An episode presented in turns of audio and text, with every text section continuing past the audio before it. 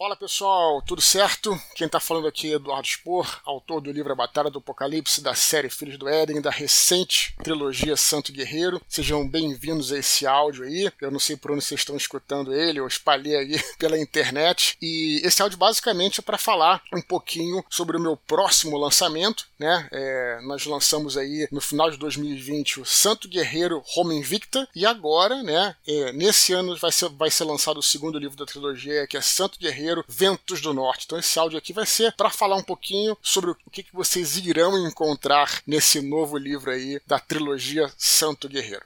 Então, vamos lá. Vamos falar um pouquinho aqui, né? Eu tô já faz. Acho que já tá passando um pouquinho de um ano que eu tô escrevendo o Ventos do Norte. Lembrando que o Roma Invicta eu levei oito meses para escrever, né? Eu escrevi mais rápido um pouco. Eu acredito que tenha sido por causa da pandemia, né? Porque foi naquele ano 2020 e tal. E aí tava, na verdade, é, tudo quarentena, né? A gente não podia sair para malhar, não podia fazer nada. Então, aquilo me ajudou um pouco a ficar concentrado. É, não sei se foi positivo ou se foi negativo, né? Mas enfim. E aí eu consegui escrever mais rápido. O Santo Guerreiro, Roma Invicta, foi um livro um pouco mais rápido realmente de escrever. O que tá fazendo demorar um pouco, né? O Santo Guerreiro Ventos do Norte, é porque vai ser um livro maior do que o Roma Invicta. Nesse ponto que a gente tá entrando já, na, os Jorge, né? São Jorge, já não é mais uma criança, já é um adulto. E com isso ele começa começa a se envolver aí com a, com a política é, da Roma antiga, né? Então a trama ela se torna muito mais engendrada. Eu não vou dar spoiler nenhum, né? Mas no final do Roma Invicta vocês começam a ver que essa trama política começa a crescer, né? A gente tem um pouco de trama política no Roma Invicta no começo, é com o pai do, do George, o Laios, né? Ele lá na cidadezinha de Lida, né? Mas é uma trama política ali na, na pequena cidade. Cita um pouco aí as, as tramas maiores, tal, mas eles não estão envolvidos. Aí depois você tem, ainda no Roma Invicta, o personagem principal, o, o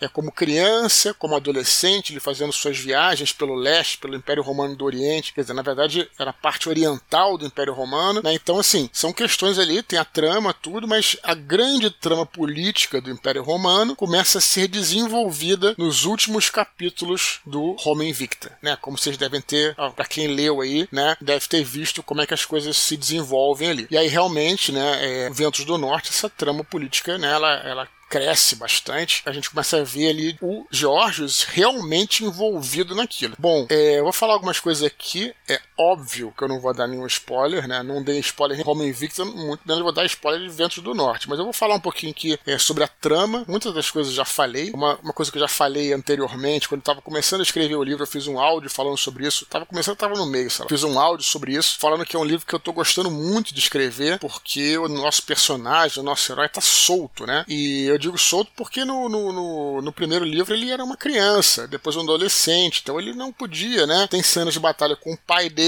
né? Ele como adolescente de 14, 15 anos briga, né? Tem umas tem ação, mas claro que ele não participa de grandes batalhas porque ele é apenas um garoto, né? Então, e agora não, agora ele é, não só é um oficial já, né? Um cavaleiro do exército romano, um cavaleiro da púrpura, né? Um cavaleiro imperial, né? Já um cavaleiro com 17, ele vai dizer, começa aí no livro 17, ele vai até 20 20 anos, então é um jovem, né? Na verdade, nessa época isso aí era adulto praticamente, ele pode fazer qualquer coisa, né? Então, assim, não só a questão da, das batalhas, como também as suas aventuras e desaventuras amorosas, né? Tem gente que falou, pô, mas tem pouca trama romântica no livro. Eu falei, pô, claro, o garoto tem 14 anos, então espera um pouquinho, agora já pode também, é, vocês vão ver, tem uma trama interessante aí, né? A primeira coisa que eu penso quando é, eu falo sobre, que eu, que eu penso sobre Ventos do Norte é que é um livro com muita batalha, mas também vocês vão ver uma uma, uma tragédia amorosa que vai acontecer na vida dele aí. Acho que vocês vão gostar bastante dessa trama. Então, mas falando de uma sinopse geral, né, é, o principal problema, assim, o problema no sentido de conflito, de questão global do livro, né, é essa última grande rebelião que aconteceu foi que teve a crise do terceiro século, né, é, nós começamos a, no começo de Roma Invicta, é, o imperador Aureliano tá ali ainda combatendo as rebeliões provincianas que foram características da crise do terceiro século, e inclusive começa em Palmira, né? Como vocês, vocês leram, né? Essa grande foi a maior rebelião provinciana, né? A Síria resolveu se proclamar independente, o Império Romano teve que ir lá, o Imperador Aureliano, e depois o Imperador Diocleciano, que é o que principal imperador aí que aparece nos primeiros, na verdade todos os livros, né, no primeiro, ele põe fim à crise do terceiro século, é, resolve muitos problemas do Império, ele derrota muitas, muitos desses rebeldes, né, mas ainda existe uma grande rebelião, uma última rebelião, né, que ainda é um, é um remanescente daquelas, daquelas rebeliões, daquelas revoltas do, da, da crise em si, que é na Gália. Isso, obviamente, é verdade, história com H maiúsculo. Teve um cara que chamado Caráusio, ele era almirante né, da frota romana no Canal da Mancha, né, a classes britânica, ele, era, ele tinha várias galés né, à, sua, à sua disposição, ele resolve se proclamar imperador das Gálias, quer dizer, que seria o norte da França ali, e também da Britânia, né, das ilhas britânicas. Então ele se torna um impera, é, um imperador ali, né, chama, é, ele, os romanos, né, como é um inimigo, chama de us, usurpador, né, então existe essa rebelião, é, é esse estado próprio ali nas ilhas britânicas nesse período, e também no norte da Gália, que os romanos precisam combater. Então o principal problema aí do Ventos do Norte é justamente essa rebelião, né, que é a grande questão do livro, né, assim, em termos globais. E essa rebelião ela é combatida em várias frentes. Eu acho que eu falei isso em um mini pod também, mas vamos lá. É, e também é verdade isso, né? Uma das frentes é na própria Gália, né? Os romanos enfrentando os rebeldes de frente, mas os rebeldes eles também tinham ajuda dos francos. Os francos são uma tribo lá do norte, né? Lá da Germânia, que a maior contribuição que os francos davam para essa rebelião, para essa batalha, para esse conflito, né? É, é, fortalecendo o usurpador Caráusio, né? Era eles como piratas. Então sempre quando os romanos tentavam cruzar o Canal da Mancha, é, os piratas francos iam lá e destruíam os navios. Então é, seria preciso, por terra, combater os francos. Então é isso que era essa outra frente de batalha, era lá em cima na Germânia, né, na fronteira do Reno, né, do rio Reno ali, que era a fronteira do Império Romano no norte. Então a missão é ir lá e enfrentar os francos, né? Então é isso. E aí o que, que o nosso, acontece com o nosso personagem, nosso querido Georges aí? Ele é na escola, né? Ele encerra os estudos dele, ele é proclamado tribuno militar, que é uma espécie de um capitão júnior aí do exército romano, e ele é enviado para a mesma fortaleza onde o pai dele foi morto, que é essa fortaleza lá que existe de fato, chama Castra Vetera, que é a fortaleza é, dos veteranos, né? Fortaleza Velha, que fica lá é, nessa fronteira ali do, do Reno, né? E aí ele é, ele é enviado para lá justamente para, sem muitas esperanças, combater essa, fazer parte dessa batalha contra os francos. Então essa é a grande problemática da história, né? Então é interessante porque no primeiro livro a gente viu muito o leste do Império Romano, né? E o Oriente. Então, para a gente falar assim, é, a gente tem a ideia da Itália como sendo coisa meio glamourizada, o próprio Império Romano na Itália e tal, mas realmente a grande riqueza do Império Romano estava no Oriente, né? O Egito, que já falei aqui em alguns áudios tal, era do Egito que vinham os grãos que abasteciam Roma. Então, realmente ali aquela região da Anatólia, que seria a Turquia, e depois a, a Síria, Palestina, a gente tem uma ideia porque são lugares assim meio desérticos, são pobres, muito pelo contrário aqueles lugares eram riquíssimos, especialmente o Egito e especialmente essa região da Anatólia, que é a Turquia, né? Que tem a Capadócia, não só a Capadócia, como a Bitínia e aquelas outras províncias ali, né? Que seriam, que hoje seria a grande Turquia. Então eram muito ricos. Então, no primeiro livro a gente observou aí, né? A gente viu uma viagem pelo leste, pelo Oriente, né? E aí temos essa, no Oriente tem essas, tem as grandes cidades, né? A própria Antioquia, onde o, o Jorge no primeiro livro ficou muito tempo, é uma cidade, era uma cidade, porra, ponto comercial que aparecia, era, o, era, o, era o final da Rota da Seda, né? Vocês já devem ter ouvido falar, né? Que é uma rota muito famosa, trazia seda do Oriente e tal. Beleza, né? E aí, de repente, ele é enviado não só pro oeste, Grécia, Itália, Dalmácia, né? Que seria ali a Croácia, ele era mais ou menos tranquilo, mas aí depois, se você passasse os Alpes, você chegava na Gália, já era um lugar um pouco mais tosco. Na Germânia, então, então a, a, história era outra, né? Não estou dizendo também que era uma coisa, enfim, quer dizer que estava, estava em frangar cidades, havia cidades romanas ali, né? colônias romanas ali na Germânia, mas não se comparava. Então é, é isso é uma das coisas interessantes é, da pesquisa que eu fiz e que eu coloquei no livro, esse choque de realidade, né? De um garoto que, de um personagem que aprendeu a viver no leste, né? Chegar num, num local onde é tudo muito diferente, né? Então, assim, é, é, essa é uma das coisas do livro, né? Vai ser um livro que vai ter mais batalhas, né? Para quem gosta de realmente, na verdade, isso acho que é uma grande chamariza quando a gente fala de história do Império Romano, as batalhas, né? E vocês vão ver todos os tipos de batalhas aí em Santo Guerreiro Ventos do Norte, desde escaramuças até grandes batalhas, até lutas individuais, duelos, vocês vão ver isso, né? Por quê? Ah, porque você quis colocar muita ação no livro, tal, não, porque faz sentido com a história, com a trama, né? Então, esse vai ser o livro aí, é quase como se fosse um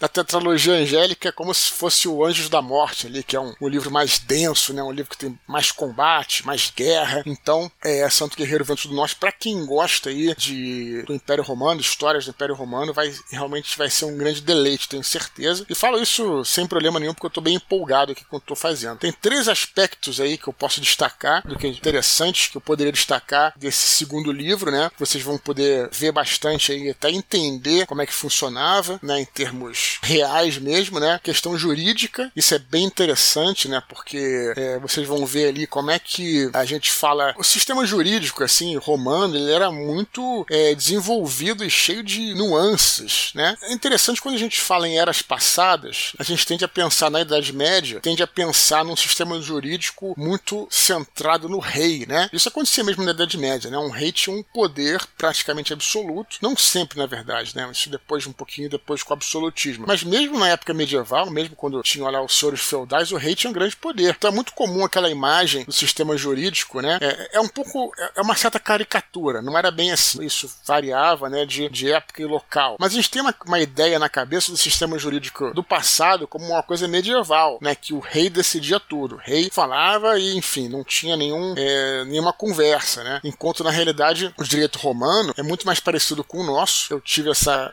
esse prazer de estudar um pouco de direito romano, inclusive quem aí fez direito, né, na faculdade, sabe que nas primeiras, é, uma das primeiras, é, primeiros semestres, né, o primeiro, primeiras disciplinas é o direito, o primeiro, primeiro período, né, você aprende direito romano. Então é interessantíssimo, interessantíssimo, como apesar da gente ter um imperador, apesar da gente ter figuras, né, é, Césares e Augustos no Império Romano, é, como é que o sistema jurídico também era muito forte, né, e dependendo da situação, um juiz ou um procurador, né, ou um jurista ou alguém poderia manipular ali e, e ter muito poder. É bem interessante como é que a coisa se dá. Outro aspecto, né, que eu já falei um pouquinho, o aspecto militar. A gente vê lá em Roma Invicta o, o treinamento dos Geórgios, né, o treinamento, mas é um treinamento de cavaleiros, que seria o equivalente aos nossos oficiais aí, né? E por mais que o treinamento deles é, no primeiro livro tenha sido brutal, aquela não era a realidade das legiões, né? Porque você tem lá os, você sabe muito bem, os patrícios e os plebeus, né? Os patrícios eram grandes cavaleiros, né? Generais, cavaleiros, enfim, e tinham um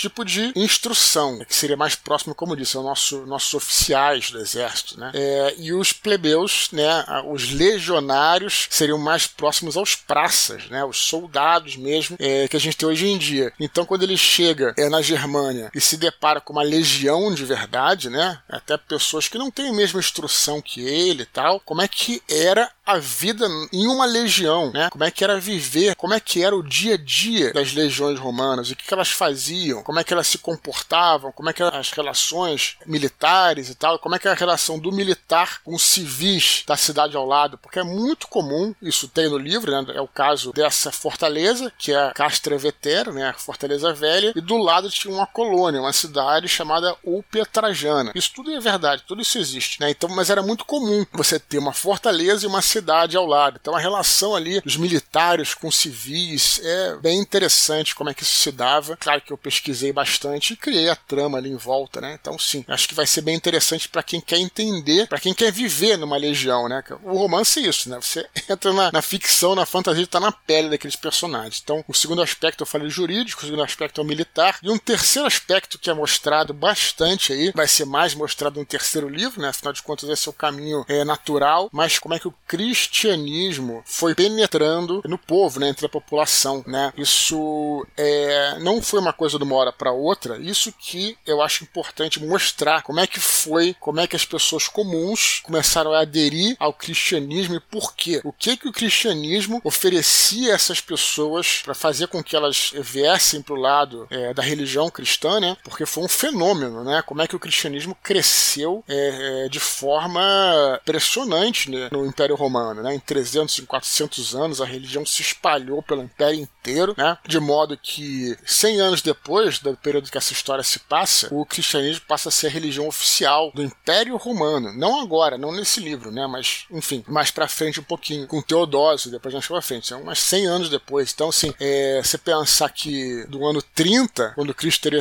teria morrido até 300 e pouco, são 300 anos, 300 anos, o cristianismo se espalhou como nenhuma outra religião antes tinha se espalhado. Então, como é que foi isso? Por quê, né? Foi gradual. Então, isso vai ser mostrado. O legal de você ler isso num romance, não num livro de história com H maiúsculo, não num livro documental, é porque você vê essa penetração, essa, essa situação é, através dos personagens. Como é que eles se sentiam ali na frente, em, em, é, diante daquilo, né? Claro que existiam os que aceitavam, os que não aceitavam, existia o preconceito, né? Existiam as perseguições, né? E tudo mais, e alguns e ao contrário. Então, assim, é, é, é muito interessante como é que isso é colocado na trama. Então, eu resumiria o Ventos do Norte nesse aspecto, né? Aspecto jurídico, aspecto militar, aspecto religioso, tudo isso vocês vão ver nesse livro. Beleza? Então, sobre as datas, né? O livro oficialmente vai ser lançado no dia 17 de outubro desse ano, o que significa que a pré-venda começa agora. Talvez vocês estejam escutando esse áudio e já tenha começado. A pré-venda começa no dia 17 de agosto agora e vão ser dois meses de pré-venda, um período longo, mas o importante é que a pré-venda vai contar, assim como aconteceu com o primeiro livro, né?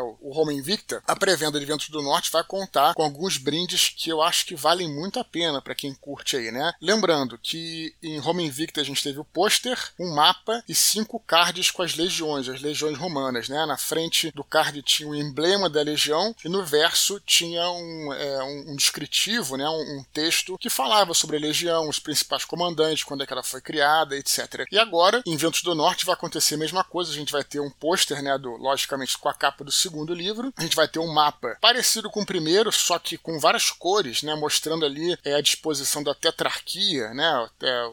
Os territórios de Diocleciano, os territórios de Maximiano, de, os territórios de Constâncio Cloro e os territórios de Galério ali. Vocês vão ver claramente a tetrarquia. Então é interessante quem tiver o primeiro mapa e o segundo vai poder comparar e você vai ver assim a evolução do Império, né? a evolução política, administrativa e territorial do Império. Então é um mapa muito bonito. Ela está bem mais bonito que o primeiro por causa das cores, tudo. E também nós vamos ter aí cinco cards, né? A exemplo do primeiro livro, cinco cards com as legiões são quatro cards de legião e um card que vai representar a frota germânica, que é era uma frota romana que patrulhava o Rio Reno, que vai ser muito importante nesse livro. Então são, são cinco cards, quatro cards de legião, um card da frota germânica, ele até é azul, né, um pouco diferente do vermelho, então vai dar um contraste bem legal. Então as datas são essas. Agora, em agosto, 17 de agosto, começa a pré-venda, né, então quem quiser é, adquirir é o quanto antes, e o livro é oficialmente lançado no dia 17 de outubro, quando aí já posso começar começar a fazer as nossas sessões de autógrafos, as nossas viagens. Já estou animado para encontrar vocês. Então, fiquem ligados, logicamente, nas minhas redes sociais, na agenda do blog, né, para a gente se encontrar. Então, as datas, em resumo, são essas aí. Pessoal, é isso. Eu acho que eu falei aqui, deixa eu ver quanto tempo temos aqui. Temos mais de 25 minutos. Desculpa, eu queria fazer um áudio de 10, mas enfim, acabei me estendendo. E é isso, tá? Espero que vocês tenham gostado dessas informações. Passem adiante para os amigos aí que gostam dos meus livros, né, que tenham interesse. A gente vai se falando aí. Fiquem à vontade, inclusive, para mandar e-mail aí para eduardospor.gmail.com. E além do contato por e-mail, vocês também podem me acompanhar nas redes sociais, no Twitter e no Facebook é arroba Eduardo Spor, no Instagram é Dudu Spor e nós também temos o nosso canal no Telegram, t.me barra Eduardo Spor. Beleza, galera? Vamos ficar em contato aí. Em breve eu trago mais novidades. Até a próxima e tchau, tchau.